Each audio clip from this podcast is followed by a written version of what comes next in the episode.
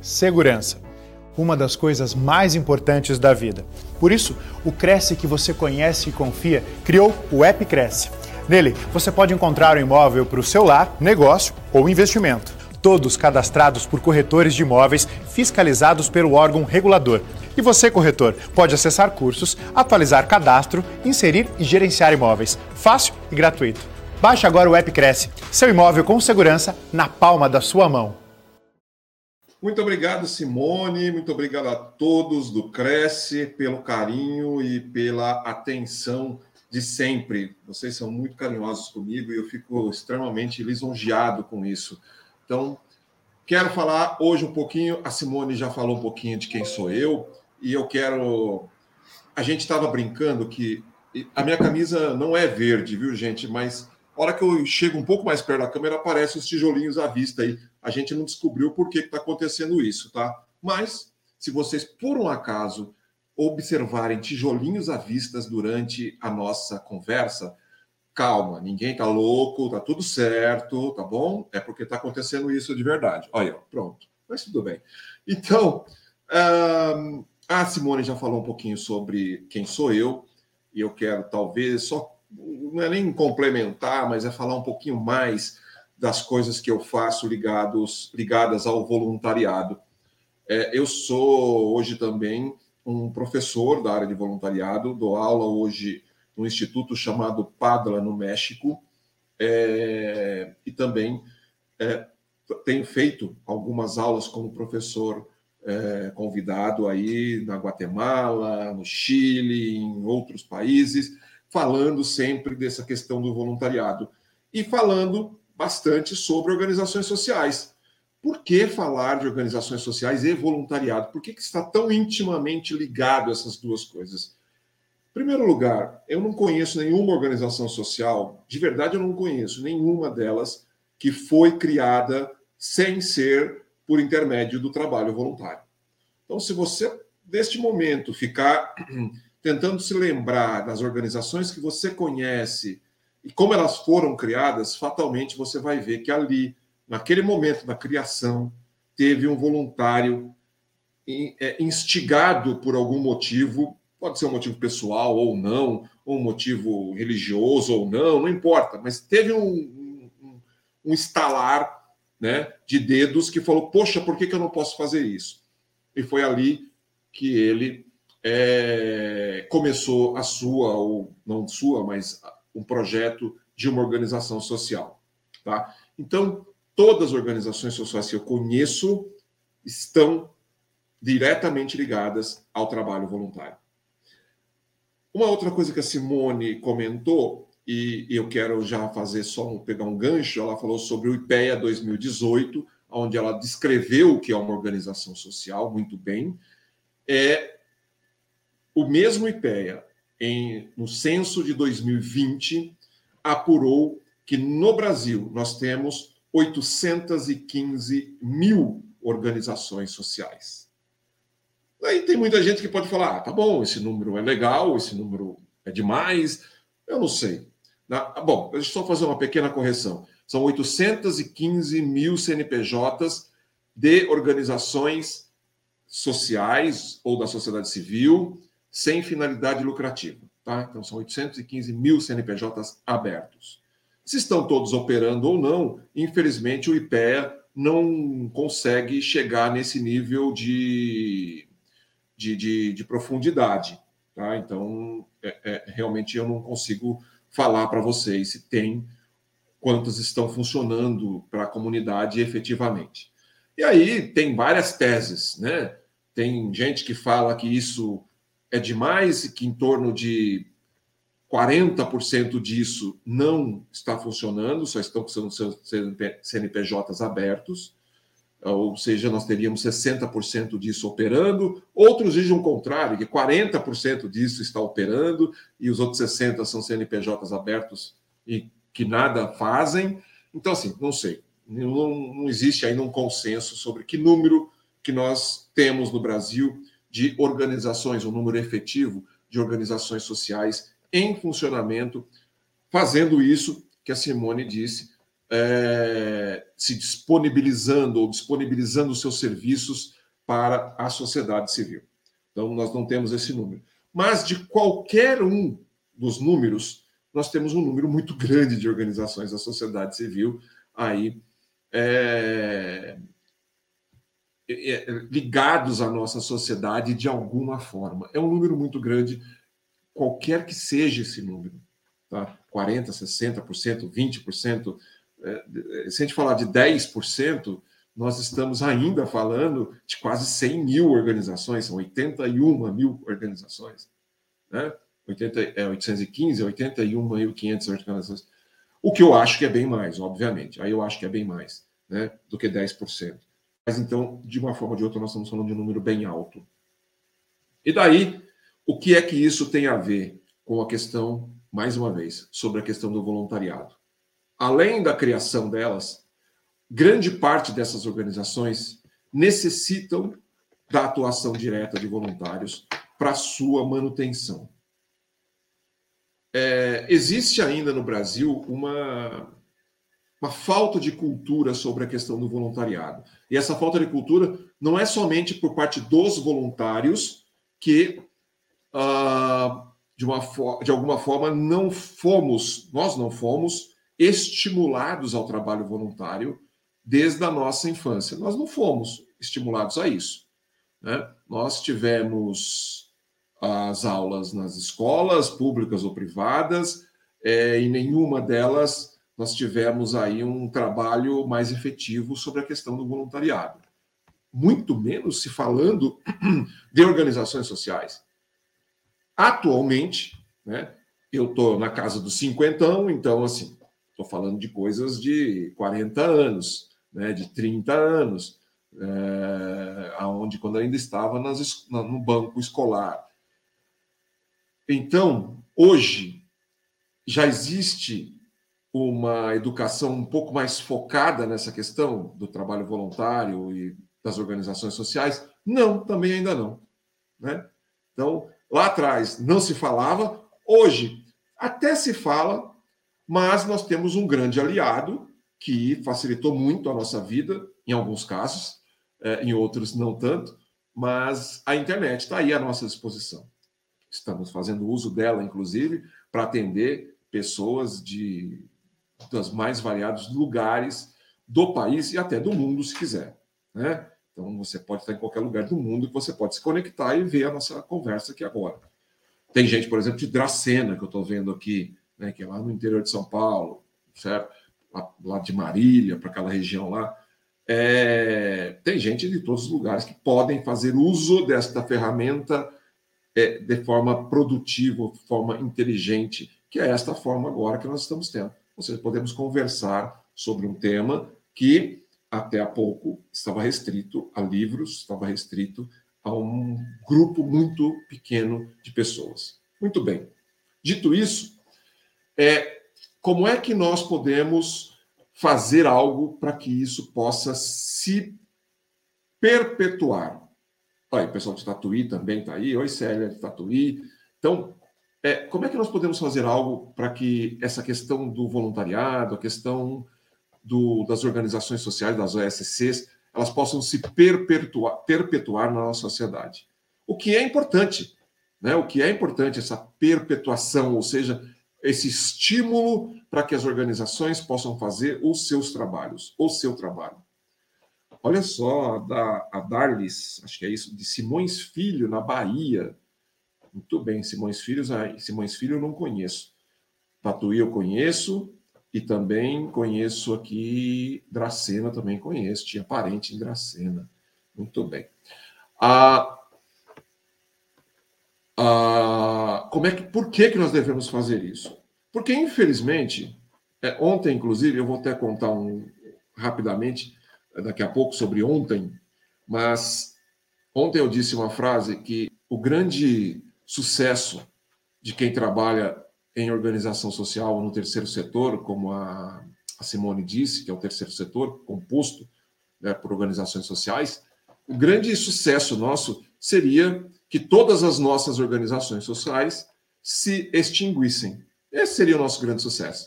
Porque a partir desse momento, nós não teríamos mais as pessoas com necessidade de acesso às, às organizações sociais, ou seja, os trabalhos delas seriam desnecessários. Esse é o nosso grande desejo, de que efetivamente não existam mais organizações sociais. Mas, como isso não será possível, pelo menos nessa nossa encadernação aqui presente, é, vamos ter que lidar com elas, vamos ter que fazer com que elas possam ser as melhores ou entregue os melhores serviços para a sociedade, tá certo? E daí é como poder podemos fazer isso? Em primeiro lugar, a coisa mais importante que uma organização social precisa é divulgação. Divulgação. Divulgação. Primeira, segunda e terceira coisa mais importantes. E isso nós podemos ajudar, todos nós. Não importa onde você esteja, não importa o grau de, de conhecimento da internet ou da tecnologia, não importa isso, mas você pode ajudar uma organização a divulgar os seus serviços e divulgar as suas práticas. Isto é uma das melhores ajudas que você, ajuda que você pode dar a uma organização social. E para isso, você não precisa estar vinculado a ela como um voluntário, você não precisa necessariamente estar vinculado a ela de forma nenhuma. Basta conhecer o trabalho, saber se é realmente sério o trabalho e, a partir dali, usar suas próprias redes sociais, divulgar o trabalho que elas desenvolvem.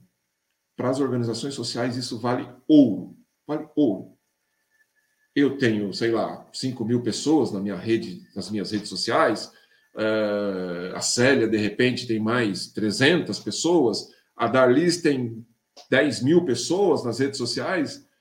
Mas juntando tudo isso, né, o José Aparecido tem mais 1.500.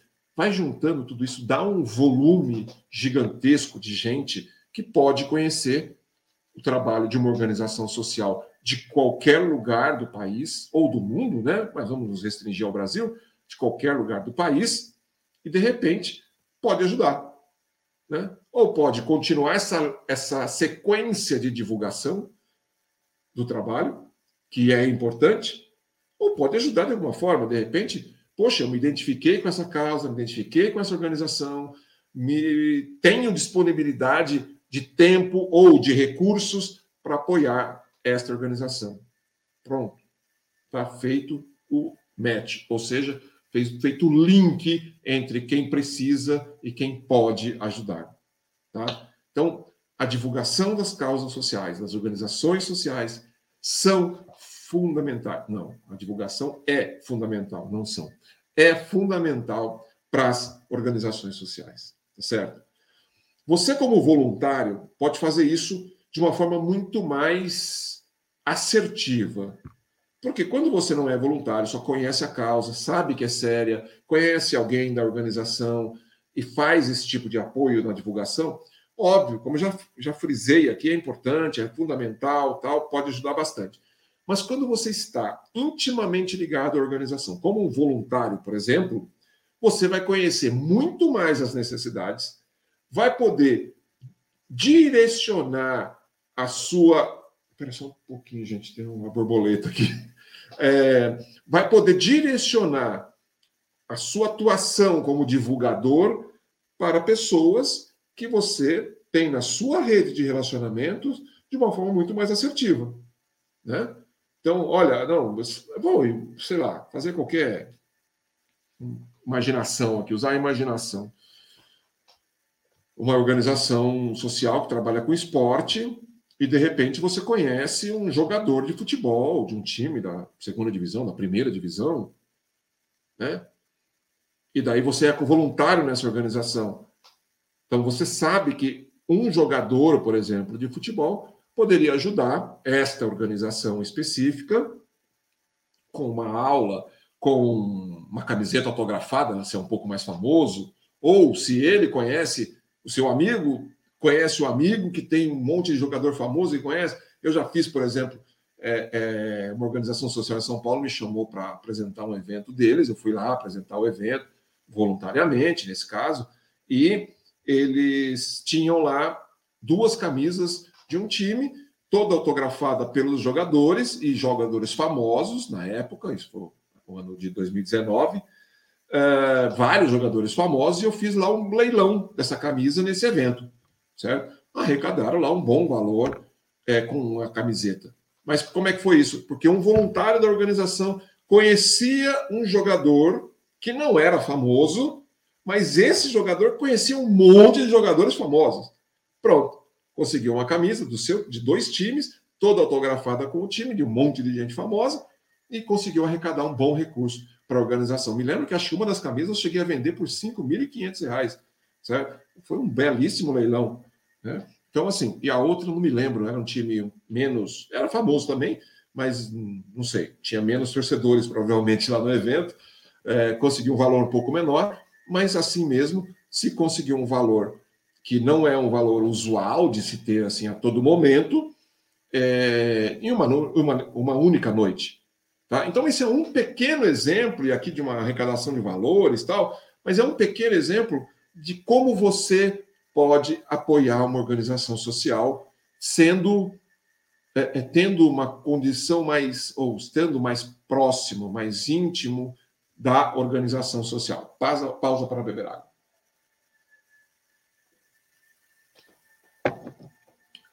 Então, esse pode ser o trabalho é de um voluntário, ou seja, um voluntário que está lá dentro da causa, conhecendo essa causa um pouco mais, ele pode é, ajudar, entre outras formas, esta é uma delas, tá certo? Muito bem, eu contei que eu, eu ia falar um pouquinho antes, é, ou melhor, um pouquinho antes, eu falei que ia contar sobre ontem, né? E a Simone, lá no comecinho também, ela falou um site, www.dadivar.com.br. Muito bem. O que, que é o Dadivar e o que, eu tenho a ver com isso? Por que, que o que, que eu vou falar? É o seguinte, ontem, como eu já falei, a Simone também falou na minha apresentação breve, aí, eu sou um especialista na área do voluntariado. Há 22 anos eu trabalho com a questão do voluntariado e nos últimos cinco anos eu tenho me dedicado integralmente a esse assunto. Né? Então, acabo me tornando um dos poucos especialistas aí desse, desse assunto, tanto no Brasil quanto América Latina e México. E por isso, eu venho pensando em soluções para a questão do voluntariado no Brasil. Como criar essa cultura do, do trabalho voluntário no Brasil, tanto para as organizações quanto para nós, pessoas físicas, né? Eu disse que nós temos lá 815 mil organizações sociais precisando de voluntário.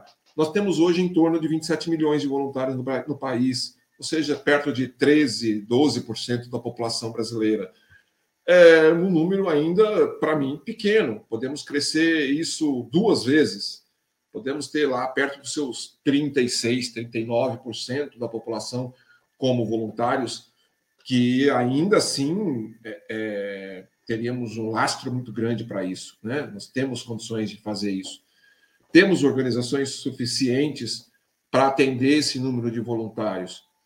É óbvio que se você fizer conta, né, 815 mil, 27 milhões ou 40 e poucos milhões dividido por isso, tal, vai dar aquelas contas malucas matemática adora fazer, economista, tal, mas não é bem essa conta que a gente precisa fazer, é uma conta diferente. Até porque quando a gente fala de trabalho voluntário, nós não podemos esquecer jamais que o poder público também pode ter trabalho voluntário. Hoje não tem, ou tem muito pouco. Por quê? Né? Muito pouco é um, é um erro essa, essa frase. Hoje, o poder público tem pouco voluntário. Pouco voluntário. É... E por quê? Porque, infelizmente, o nosso poder público ele não merece a, a, a confiança da nossa população, maioria dos casos. Né? Exatamente por isso.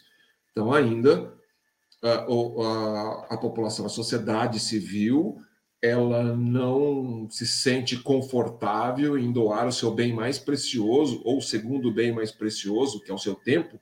Eu diria que o primeiro é a saúde, mas o primeiro, o segundo em, em valor, que é o tempo, para políticos que não nos respeitam eu só estou replicando, não estou dizendo que é uma verdade isso, tá, gente?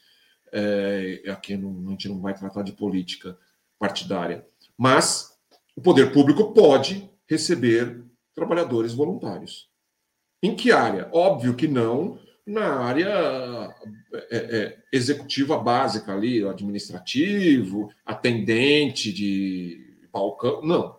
Mas na área da saúde, na área da educação, na área da cultura, na área dos esportes, isso sim, o governo pode e deveria, no meu ponto de vista, usar ou utilizar da ferramenta voluntariado. E eu, mais uma vez, antes de eu falar sobre ontem, eu quero dar um exemplo do final de semana passado. E assim, eu gosto muito de dar exemplos concretos, principalmente que eu tenha vivido. É, a Simone também comentou, eu sou do Tremembé, aqui pertinho de Taubaté, né? É que tem gente, eu tenho que falar isso porque tem gente que fala, ah, você é Tremembé do bairro Tremembé em São Paulo. Não, era a cidade de Tremembé, que fica no interior de São Paulo, no Vale do Paraíba. Estou a 130 quilômetros de São Paulo. Muito bem. Ah, desde que eu mudei para cá há cinco anos, uma das coisas que nós gostamos muito de fazer em família, no final de semana, no feriado e tal, é fazer esses passeios rápidos, né? Sem ter que ficar em hotel, principalmente por conta da pandemia, a gente deixou de fazer isso com total intensidade, 100%, ou pousada, essas coisas. Então, nós fazemos passeios rápidos, saímos de manhã, vamos a uma cidadezinha próxima daqui, coisa de 40 minutos, visitamos, fazemos passeio de par, um parques, todo, normalmente lugares abertos, uma cachoeira, um riozinho, é, vamos ver uma, uma construção histórica tal, voltamos para casa no final da tarde. Normalmente é esse o passeio que a gente faz. Ou tomar um café na roça, como o pessoal fala aqui e tal, essas coisas. Bem de interior mesmo, e super agradáveis e gostosos, é, porque eu gosto de inserir a minha filha, por exemplo, nesse tipo de, de cultura. Muito bem. Após a, a pandemia, agora nós estamos falando de quase fim de pandemia, graças ao bom Deus, está acabando. O que acontece? Começou a abrir os museus. Né? De forma geral, começou a abrir os museus. Reinaugurou o Museu da, da, da Língua Portuguesa em São Paulo, né? que ainda não fui visitar, mas começou a abrir os museus. Muito bem. Eu falei, agora vamos começar. Minha filha está a completar nove anos. Eu falei, agora eu quero começar a levá-la para esse também, essa modalidade de cultura, ou seja, de conhecer museus, conhecer um pouco da história. Daqui a pouco ela já está aprendendo algumas coisas na escola. Então, eu tenho começado a fazer isso. E aqui na região toda, no Vale do Paraíba, que são 44 cidades, muito próximas uma das outras, é, temos muitos museus, muitos museus.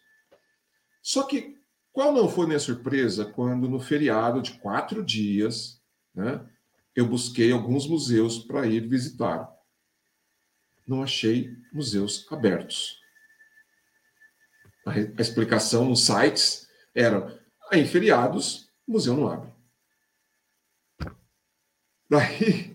Daí eu fico pensando em como é que o nosso poder público quer.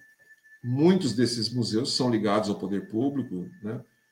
Como é que o poder público quer que a gente dê cultura para as crianças, para os nossos filhos, ou para nós mesmos tenhamos cultura, se o museu só abre em horário comercial. E daí, no horário comercial, eu pressuponho que as crianças têm que estar pelo menos em meio período na escola, outras até período integral. E os pais, normalmente, fora de um período de férias de trabalho, estão trabalhando. Então, eu acho que fica um pouco difícil dos pais levarem seus filhos a museus durante o horário de trabalho comercial. Então, por aí já começa a minha indignação de o porquê que os governos não abrem grupos de voluntários para manter os museus abertos. Ah, mas isso é um absurdo você está falando isso? Não, não é absurdo, porque em qualquer outro país, eu já visitei alguns outros países, já tive essa oportunidade de visitar todos os países da América Latina e América do Norte, é, todos os museus ficam abertos sábados e domingos. Normalmente eles fecham às segundas e terças, ou somente às segundas. E no Brasil, não. O museu fica aberto segunda a sexta, ou segunda a sábado, em alguns casos. É a coisa mais esquisita do mundo para mim. O voluntariado poderia resolver isso. O voluntariado poderia resolver isso. Esses museus normalmente estão ligados a uma fundação, ou uma fundação de, de, de famílias, né, é, é, antigas, ou de uma empresa, ou uma fundação, é, é, uma autarquia né, municipal, ou estadual, ou até federal. Certo? Mas não, nós não temos os museus abertos. Eu, em todas as procuras que eu fiz, eu encontrei um museu aberto, que era o Museu do Folclore, em São José dos Campos. Ele estava aberto no domingo, ou no domingo não, na terça-feira, que foi o dia da criança. Somente esse museu que eu encontrei aberto. Todos os outros museus que eu pesquisei na região estavam fechados no feriado e no domingo e na segunda-feira, né? Por incrível que pareça. E daí fica difícil, né? Você querer atrair turista para o interior, por exemplo. O turista vai fazer o quê? Ok, ah, tem a natureza, tem os rios, mas, gente, não é só isso, né? Tem gente de todos os tipos. Tem gente que gosta de rio, tem gente que odeia rio. Tem gente que adora cachoeira, tem gente que odeia cachoeira. Tem gente que prefere chuveiro. Tem gente que é, quer vir para o interior, quer porque vai ficar na casa de parente, ou pousado, hotel, não importa, mas quer ter cultura. Vai ter cultura aonde? Né? Pindamonhangaba, por exemplo, tem, que não é do, do, do município isso, tá? Ah, ah, importante, esse museu que eu fui no folclore é do município de São José dos Campos, ele estava aberto. Em Pindamonhangaba tem o trem que vai até Campos do Jordão, que deve ser um passeio incrível. Eu só não consigo fazer porque só tem na sexta-feira. X. Por que só na sexta? Ou seja, que turista que eles querem atrair? Depois eles reclamam, isso é do Estado, esse trem. Por, e daí eles reclamam que não tem movimento. Lógico que não tem movimento. Sexta-feira as pessoas estão trabalhando. Né? Sábado e domingo poderiam estar tá fazendo passeio de trem. Eu não consegui fazer até hoje, estou há cinco anos aqui, eu não consegui fazer esse passeio de trem, porque é só na sexta-feira que tem a subida à serra para Campos do Jordão. Certo? Então, e tudo isso poderia ser resolvido com trabalho voluntário. Poderia ser resolvido mas o trabalho voluntário ainda está restrito. Eu ontem falei sobre isso também, estava restrito em guetos, né? Temos pequenos guetos que têm trabalho voluntário. As organizações sociais ainda não descobriram o potencial que pode ter o trabalho voluntário para elas. O governo não descobriu, como acabei de falar tudo agora. Mas as organizações também precisam se redescobrir com relação ao trabalho voluntário. Por que, que deixaram disso? Já que eu falei que todas foram fundadas por trabalho voluntário.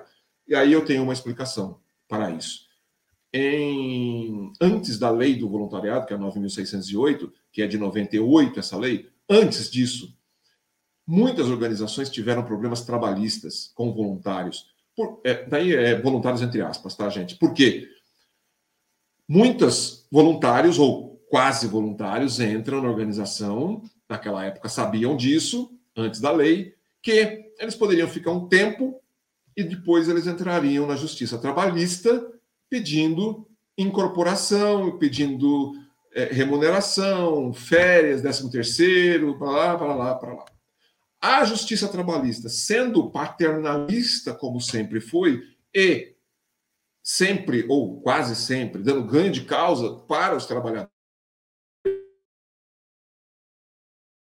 voluntários que iam ao, ao, à Justiça Trabalhista depois de terem trabalhado como pseudo-voluntários nas organizações sociais.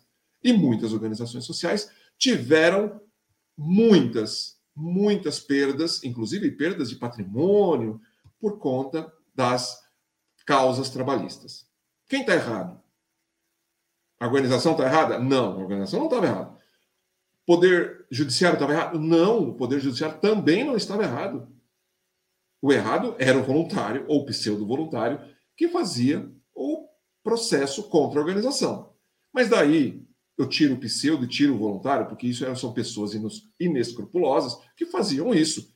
Conheciam a lei, ou a falta dela, e faziam de tal forma que saíam ganhando. Muito bem. Em 98 foi criada a lei do voluntário, que isto tornou um pouco mais difícil de acontecer este tipo de é, abuso por parte dessas pessoas malandras, tá certo? Então, a partir de 98, isso foi começou a melhorar um pouquinho. Só que até ali, as organizações já estavam traumatizadas, literalmente traumatizadas, Porque muitas organizações tiveram perdas gigantescas. E isso, obviamente, se espalhou nesse meio. Olha, peguei um voluntário aqui que tomei um processo gigantesco. Eu conheci uma organização que a diretora, a presidente estatutária da organização, perdeu o apartamento dela com uma dívida de 80 mil reais que a Justiça Trabalhista mandou penhorar o apartamento dela. Era o único bem que tinha mais próximo dali. Quando é um, quando é um diretor estatutário, um presidente estatutário, eles respondem é, civilmente ne, a, nesses casos. Então, é muito, é, é, muito difícil para as organizações, foi muito difícil para as organizações, perder esse ranço né, sobre o trabalho voluntário. Vem perdendo, muito devagar, muito devagar. Por isso, ainda temos um número imenso de organizações sociais que poderiam ter os seus trabalhos muito, muito mais é, é, estimulados, muito mais aumentados em razão do trabalho voluntário. Mas ainda precisam é, é perder esse medo, na verdade. E precisam, outro detalhe, saber como atender este trabalhador voluntário, porque isso também afasta o trabalho voluntário. Ontem, ontem hoje, ontem, conversando com uma pessoa, ela falou assim: "Ah, é, eu fui fazer um trabalho voluntário, mas cheguei lá, a organização não sabia, não estava me esperando. Eu tinha marcado, ela falou, eu tinha marcado, mas a hora que eu cheguei pareceu que foi um susto, assim, que parece que eu tinha chegado de surpresa. Não era, não era surpresa. E não sabia o que fazer comigo. De, de, de verdade, ela falou, não sabia o que fazer comigo. E daí foram me colocando para fazer qualquer coisa. E daí, assim, não era isso que eu queria. Eu não queria fazer qualquer coisa, eu queria fazer uma coisa orientada, organizada. Mas cheguei lá, as pessoas não sabiam, eu fui fazendo qualquer coisa, daqui a pouco me tiraram daquele qualquer coisa, passaram para outra qualquer coisa. Né? Falaram, não vou voltar mais. Né? Então, organização social tem que se preparar para receber o voluntário também. E isso é uma coisa que vocês que estão nos assistindo agora, que tem condição de ter um pouco mais de orientação, de ter um pouco mais de conhecimento, até mesmo de estar dentro de, de, de uma organização como o Cresce, que propicia isso para vocês, de vocês estimularem as organizações sociais que vocês conhecem a buscar formação para que elas possam ter mais trabalho voluntário nas suas dentro do seu arcabouço de trabalho. Tá? Então, isso é uma coisa que vocês podem fazer é, para ajudar as organizações sociais. Deixa eu ver aqui que está escrito aqui. A Célia, lá de. A Célia, de onde ela? De Tatuí. Ela disse que em Tatuí tem o Museu Paulo Setúbal e ele é fechado somente às segundas. Olha só. Ah, eu não sabia, que bom. que Ela está falando que poderia funcionar com, com voluntários. É isso que eu acho que ela falou que não sabia. Né? Deixa eu ver aqui, acho que tem mais recados aqui. O que, que tem aqui de recados? Tá, tá, tá.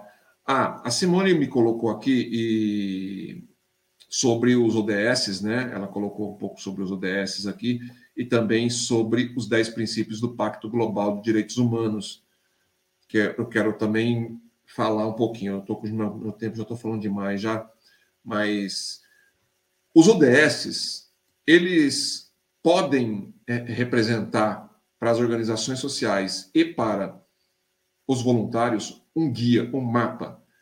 Porque é, os ODS eles foram é, pensados é, por dois anos, com participação de 198 países, uma participação ativa desses 198 países, desde governos, sociedade civil organizada, universidades, é, participaram do processo da construção das UDSs.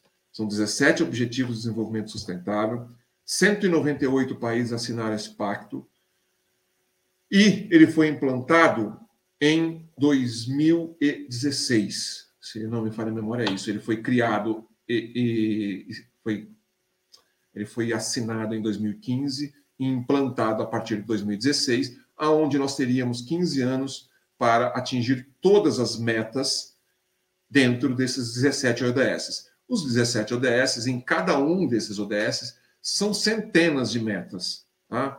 Então você pega lá da fome, tem diversas metas dentro do ODS da fome. Da educação, são diversas metas dentro da, da educação. Então são mais de 100 é, metas que deveriam ser alcançadas, se não me engano, 190 metas que deveriam ser alcançadas até 2030. Por isso que tem muita gente, inclusive, que chama de Agenda 2030. Tá? Até 2030, nós deveríamos alcançar todas, todas as metas estipuladas pelos ODS. É, eu, eu não sou pessimista de forma alguma, mas não acredito que nós vamos conseguir fazer isso. Da mesma forma que não fizemos antes nos objetivos do milênio, não conseguimos atingir todos eles. E por isso foram criados os ODS para que mais. É, é, primeiro, para que a gente tivesse mais clareza antes do, dos objetivos dos milênios, eram poucas metas, mas a partir dos ODS, nós teremos mais clareza sobre o que nós podemos fazer. Porque tem muita coisa ali que é para o cidadão fazer. Né? Quando se fala da, do meio ambiente, quando se fala da fome, quando se fala da educação básica, é, quando se fala do trabalho, da saúde, tem muita coisa que nós, como cidadãos, podemos fazer. Então, essa foi a intenção da criação dos ODS, uma participação mais ativa de nós, como cidadãos, participando para que eles, os ODS, pudessem ser cumpridos até 2030 e todos nós pudéssemos ter uma vida muito melhor do que temos hoje. Óbvio que, naquela época, em 2016, eles não contavam com a pandemia que parou o mundo por dois, por dois anos, praticamente, parou o mundo, né? a gente não pode se esquecer disso é, e que isso, obviamente, comprometeu muitas das metas, certo? É, principalmente com relação à fome, à pobreza, à habitação, isso foi muito comprometido. Então, por isso, talvez a gente tenha que dar um desconto, mas outras metas que não foram tão impactadas pela questão da, da pandemia, não foram tão, mas foram também, mas foram um pouco menos impactadas, mas de, desta mesma forma não serão cumpridas até 2030. Por quê? Por falta de engajamento social, por falta do nosso engajamento no cumprimento dessas metas. Somos culpados? Sim, somos culpados. Totalmente? Não, não totalmente. Porque nossos governantes, mais uma vez caímos neles, eles deveriam dar ampla, ampla publicidade a todos os ODS para que nós, cidadãos comuns, pudéssemos conhecer e pudéssemos agir para o cumprimento dessas metas. Não temos isso na escola. Nas escolas não é não são falados sobre os ODS, não. A construção dessa frase está esquisita. As escolas não falam sobre os ODS, tá? É, as escolas não falam sobre trabalho voluntário, as escolas não falam sobre organizações da sociedade civil. O governo não fala sobre voluntariado, o governo, hoje, na verdade, o governo só fala mal das organizações da sociedade civil, mas antes também não falava da forma que deveria falar, e não fala sobre os ODS. Percebam que nós estamos quase que num barco sem direção. Estamos a nossa a nossa sorte, né, literalmente. Por que estamos falando sobre ODS? Porque uma organização da sociedade civil, que é o Cresce, está nos propiciando este momento de falar sobre ODS, sobre voluntariados, sobre organizações da sociedade civil. Certo? Então, daí, só por aí nós conseguimos perceber o papel fundamental que tem o terceiro setor no nosso país. Porque se dependemos de governo, se dependemos da mídia, ah, esse outro papel importante, a mídia, né? É, nem, não, nós não saberíamos o que é ODS. Nós não saberíamos. Com certeza não. Porque a mídia também não fala sobre isso. Talvez a TV Cultura tenha feito um programa ou outro sobre isso. Quem assiste a TV Cultura? Quem? Levanta a mão. Espero que tenha alguém que assista TV Cultura. Né? Poucas pessoas assistem TV Cultura. Por quê? Porque simplesmente nós não temos a cultura de falar de cultura, não temos a cultura de falar de voluntariado, não temos a cultura de falar de OSCs, não temos a cultura de falar sobre as questões da ONU, que não estão somente ligadas aos ODS. Né? A ONU é outra caixa maravilhosa, uma caixa de Pandora, que você abre aquilo e você fica impressionado com a quantidade de coisas que tem lá dentro. Muito bem. Antes que meu tempo acabe, para a gente abrir para perguntas, eu quero falar um pouquinho sobre ontem. É a terceira vez que eu falo isso. Ontem, com toda a minha experiência, com todo o meu estudo sobre trabalho voluntário, eu me reuni com mais alguns amigos que também são no terceiro setor, extremamente capacitados, extremamente influentes. É, a Célia está falando que não assiste TV. Eu também não assisto TV, viu, Célia? Eu só assisto série só. Só canal fechado. E documentários. Documentários assisto bastante. Uh, me juntei com esses amigos. E esses amigos quem são? Ricardo Monello, da Aldiza Consultores, que é hoje a maior empresa de consultoria na área do terceiro setor, especializado em terceiro setor. Dessa mesma empresa, a Eduardo Melo e Alexandre Chiarati. E da Dadivar, Dr. Danilo Tiesel, que é, com, sem medo de exagerar, é o maior advogado de questões relativas ao terceiro setor do Brasil, quiçá do mundo. E Enzo Raia Celulari, que é o fundador do grupo Dadivar. Tá? É... E eu, nos juntamos e criamos diversas iniciativas para, ou soluções para o voluntariado.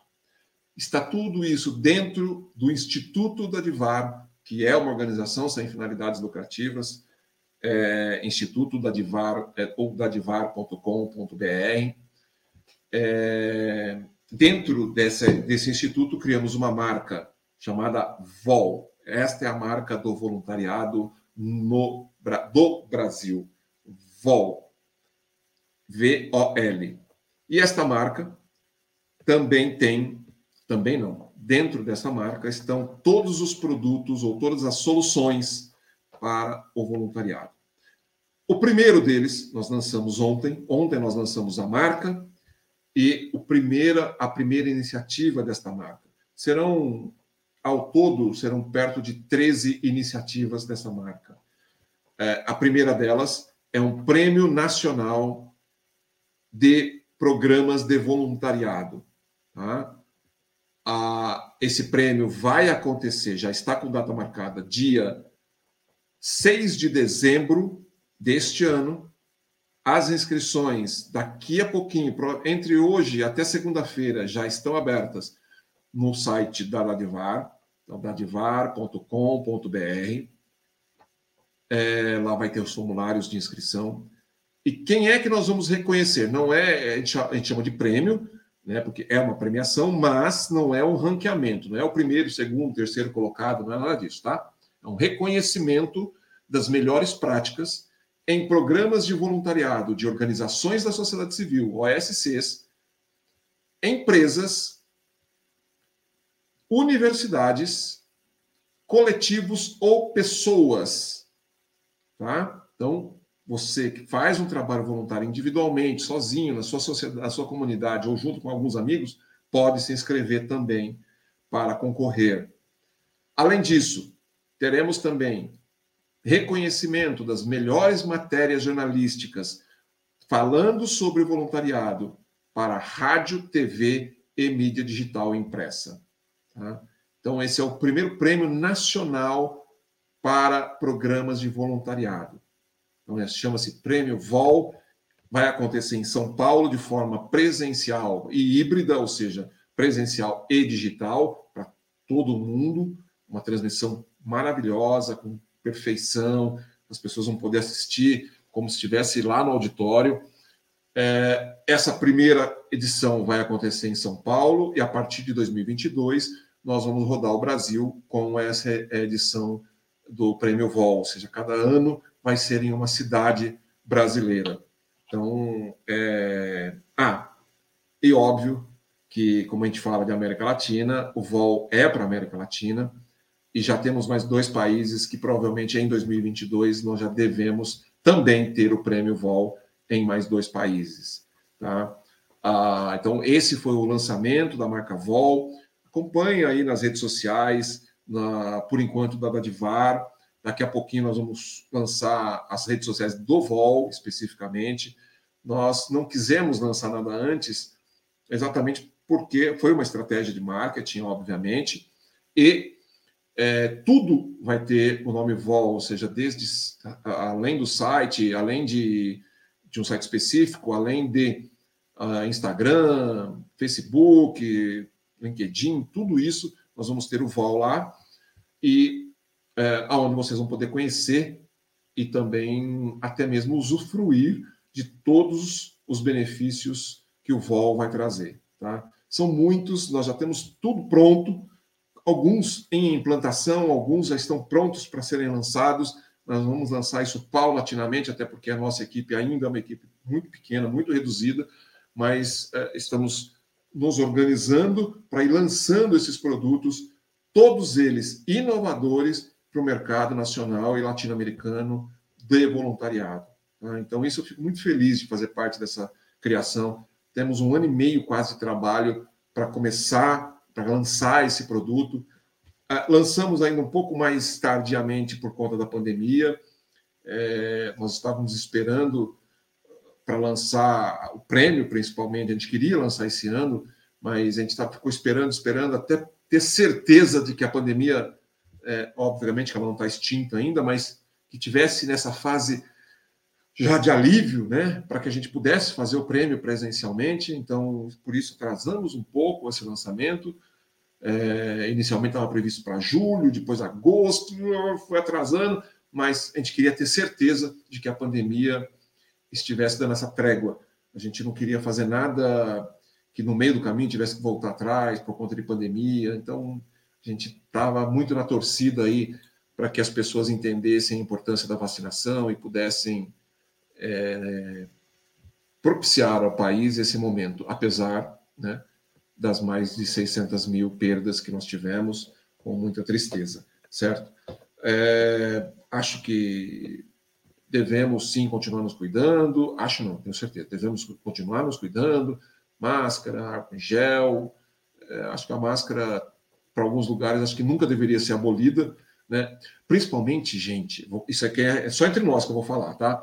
principalmente em restaurante, buffet, aquela luvinha de plástico para pegar nos, nos pegadores ali, nas. Como é que chama? Nas pinças.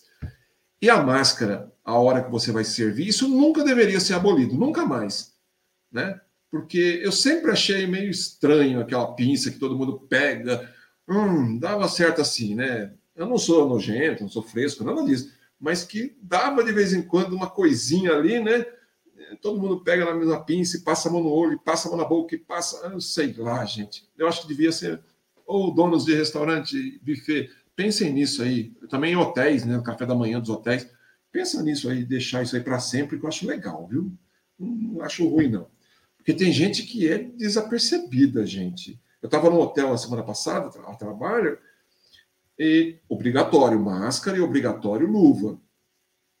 Aí um senhor chegou lá, sem máscara e sem luva e foi servida. Aí veio a mocinha. Senhor, por favor, maior educação, né? Falou baixinho. Eu estava do lado dele, por isso que eu ouvi. Ah, desculpa. Foi para a mesa tal. Daqui a pouco, toca o rapaz lá, sem máscara e sem luva. A moça, por favor, senhor, máscara, luva. Uh, desculpa, esqueci outra vez. Mas é esquecido assim, lá na casa dele, né? Então tem gente que é sem noção. Tem gente que é sem noção. Mas tá aí Máscara e luva poderia ficar para sempre em alguns lugares, né? ônibus, por exemplo, metrô, mas não sei se vai acontecer.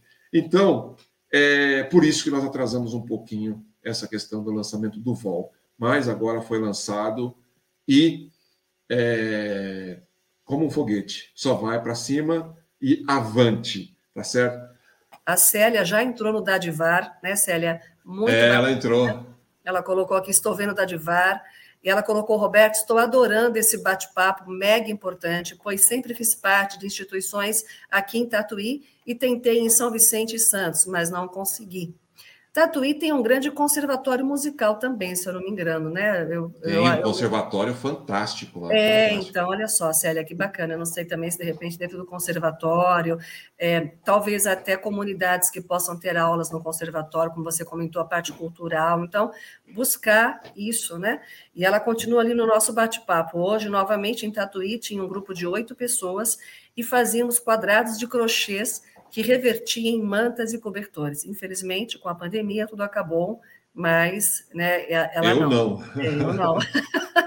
e vamos continuar, como você comentou, né, Roberto? A gente foi, talvez eu não diria, a gente postergou, mas não cancelou né, é, nenhum plano. Eu acho que a gente tem sempre que, às vezes, por causa da pandemia, algumas coisas ficaram é, é bloquearam um pouquinho o processo. Mas é. a ideia vai sendo construída e uma hora a gente tira do papel, como o VOL que você está falando agora, né, Roberto? Exatamente, exatamente. E eu acho que a pandemia, é, óbvio que ela não foi boa para ninguém, mas é, por um lado ela pode ter ajudado um pouquinho. Eu, eu esperava que ela ajudasse mais, mas ela ajudou um pouco, que foi com a conscientização com relação ao próximo. Eu acho que isso ela trouxe um pouco mais de como posso dizer, de reflexão sobre o que, que nós estamos fazendo com relação a esse próximo, que nós percebemos o quanto é chato, é ruim ficar isolado, né? Ou, ou, ou, seja, aqueles que já gostavam adoraram, né? Agora, é, agora foi um pretexto a mais, né? Foi, foi só mais um. Então, assim, tem gente que adora e ok, eu respeito isso, tá tudo certo. Mas a grande maioria adora a convivência, né? E esses que adoram a convivência se sentiram extremamente isolados, extremamente perdidos nesse tempo todo. Eu que adoro fazer palestras, explanações e e dando aula, para mim foi, foi complicado. Né? Não que eu não gosto de ficar em casa, eu gosto de ficar em casa também e tal, mas eu, minha vida foi isso, 20 anos fazendo isso, e de repente eu me vi tolhido totalmente, 100% de não fazer nada. Então isso foi um baque. Mas eu jurava que poderia sair dessa pandemia com muito mais gente falando assim: nossa, agora eu quero fazer trabalho voluntário porque eu entendi a importância, que não sei o quê. Uh, mas quase isso, né? Poucas pessoas, algumas piraram né, na é. maionese, é. outras, outras, infelizmente, partiram, outras hum, continuaram da mesma forma, outras pioraram. Agora é só eu, não quero mais saber de nada, não sei o que. Então, assim, temos que respeitar todos, obviamente, eu respeito, mas é, um pouquinho dessas pessoas também se voltou um pouco mais para o próximo. E eu acho, viu, Célia, que daqui a pouquinho a gente vai ter condição de voltar todas as nossas atividades normalmente, certo? Apesar de que muita gente ainda cheia de cuidados, tal. A minha sogra, por exemplo, tem 78 anos, 74 anos, está lá com mais cuidados do que antigamente. Perfeito do que antigamente, do que dois anos atrás. Mas e eu acho que está tudo certo, não tem problema. Né? E talvez isso seja bom. Mas vamos voltar às nossas atividades. Você vai voltar a fazer os seus quadrados de crochê, que são maravilhosos, dão coxas maravilhosas. Tenho certeza que em Tatuí você vai conseguir um trabalho voluntário mais frequente, mais presente. E se de toda forma as organizações não te aceitarem ou não quiserem, não, não só você, mas nenhum voluntário, é, fala para elas conversarem comigo. Pronto. Boa, Roberto. Não, mas é, é, olha, é como eu falei, é um assunto de extrema importância e eu valorizo muito esse trabalho, Roberto. Parabéns. Quero te agradecer Obrigado, mais uma vez por estar conosco aqui, falando dos ODS, do VOL, do Dadivar. E, e quem quiser participar voluntariamente também do Dadivar ou do VOL, fala com você, entra no site aqui que está contigo entra também. No site entra no site, ou pode, se quiser, pode mandar um e-mail direto para o VOL, que é vol.dadivar.com.br. Tem meu e-mail aí também, Roberto, Tem arroba, também. Roberto Ravagnani, uhum. pode, pode falar comigo. Meu Instagram tá aí, tá tudo aí. O Gilberto colocou tudo certinho aí, ó. Arroba roberto.ravagnani. Obrigado, viu, Gilberto, por toda a parte técnica aí tem meu WhatsApp. Gente, é, isso tudo é público, pode divulgar, pode falar comigo, fiquem à vontade. Será um grande prazer atender quem quiser. É, eu só não vou atender aquilo que eu não souber, mas o que eu puder ajudar, eu estou à disposição. Mas, mas, é realmente essa ferramenta, né? É o saber, eu acho que quando você comentou das pessoas terem ou não se transformado, terem ou não melhorado um pouco com essa pandemia, é a questão muito da empatia, né? De Sim. se colocar no lugar do outro. Então, talvez alguns. Então, a gente tem aquela mania de falar do ovo e da batata, você vai em água fervente, um fica duro, o outro fica mole. Então, quer dizer, é, é como cada um recebe, como cada um recebe e transfere esse conhecimento, essa dor, essa sabedoria. O que importa é você realmente poder ajudar de alguma é forma, isso. né? Às é vezes isso. você tem que ajudar alguém que está dentro de casa e não conhece e não consegue, né, Roberto? Então, é verdade, é, é verdade. É, é, é, uma coisa muito assim a ser trabalhada. Mas e entre o ovo e a batata eu gosto dos dois, viu? Então, pronto. e é isso, Roberto. Quero te agradecer. É, deixar aqui umas. Quero que você faça umas, as suas considerações finais para quem ainda não despertou para o voluntariado, é, o quanto é gratificante você poder contribuir com a sociedade de alguma forma. Você até comentou que seria importante que, que fossem extintas as organizações, mas é, que não fosse extinto a, a, a, vontade de doar o seu conhecimento de alguma forma, né? de ajudar Sim. o próximo de alguma forma. E, e, e, o bom seria não precisar ajudar, na verdade, né? Então, mas nós precisamos e muito ainda. Então, queria que você desse assim, sabe, uma mensagem para que as pessoas se sentissem realmente mais sensibilizadas, que tenham essa empatia que conheçam o Dadivar, o VOL, ou qualquer outra entidade, instituição Nossa. da sua cidade, do seu bairro, que procure saber. Você, como falou, está em Tremembé, pertinho de Taubaté, Caçapava, São José, da onde eu também sou, e Sim. adoro muito o Vale do Paraíba aí na nossa cidade. Aliás, em Pinda também tem um trem que sai de Pinda para Campos do Jordão. Não tem esse trem ainda ou já foi? Tem, não, ainda tem. É esse, eu comentei, inclusive, que ele só funciona trem. na sexta-feira. Então, como é que fica o final de semana, gente? Exatamente. Onde é que está a parte cultural, turística da, das organizações aí, das, né, dos municípios, enfim. É. Mas tudo isso é uma questão é, bastante é, delicada. E eu quero agradecer, Roberto, de coração, mais esse aprendizado com você aqui, em nome do Cresce, por estar conosco. Te aguardamos para o convênio, para a parceria sempre aqui Sim. nesse trabalho voluntariado e deixar as suas considerações finais para todos que estão nos assistindo, que vão nos assistir também, porque a live Sim. fica editada aqui para que a gente possa repassar para quem não teve a oportunidade de estar ao vivo, acompanhar depois também. Então, Perfeito. te passo aqui finalmente, Roberto, por favor. Mais uma vez, Simone, agradeço você é, agradeço ao Cresce pelo carinho de sempre e, e parabenizo o Cresce por fazer esse trabalho de divulgação tanto das, das OBSs quanto do trabalho voluntário e das organizações da sociedade civil. Isso é, é fundamental. Como já disse, isso infelizmente as escolas não propiciam e se não fossem organizações como o Cresce, organizações da sociedade civil é, fazendo isso, nós não conheceríamos nada sobre esse assunto.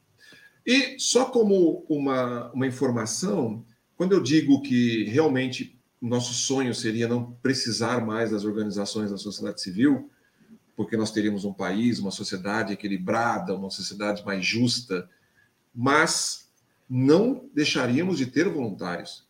Por que eu digo isso? Porque nos países mais evoluídos que nós temos no mundo, Nova Zelândia, Japão, eh, Canadá, eh, Suécia, ah, qual mais que eu posso falar? Noruega, são países evoluidíssimos em todas as áreas educação, trabalho, renda, tudo. Nós temos muitos voluntários. Por quê? Porque eles atuam em outras áreas, atuam na área cultural, atuam na área de assistência às pessoas, não na assistência de cesta básica, que é que nós fazemos aqui, de saúde, não, mas na assistência emocional das pessoas. Então, os voluntários sempre serão necessários, sempre. Tá? E você, que ainda não é voluntário, não pensou nisso, é, eu não vou dizer que você é obrigado a ser voluntário, óbvio que não é, não é obrigado, mas eu só diria o seguinte: você sendo voluntário, você vai ser, eu estou afirmando isso, não é uma, um achismo, eu estou afirmando, você vai ser uma melhor pessoa e você vai ser um melhor profissional. Eu tenho certeza disso. Então, se você não quer ser voluntário pelo amor, pode ser pela dor, Poxa, eu preciso ser um profissional melhor, vou ser voluntário. Pronto, tá certo? Então, mais uma vez, muito obrigado. E o meu desejo aqui de que todos vocês possam sempre fazer o melhor pelo nosso país, pelo nosso mundo, para que ele continue existindo, né? Porque essa é a nossa esperança, tá bom? Obrigado, Simone.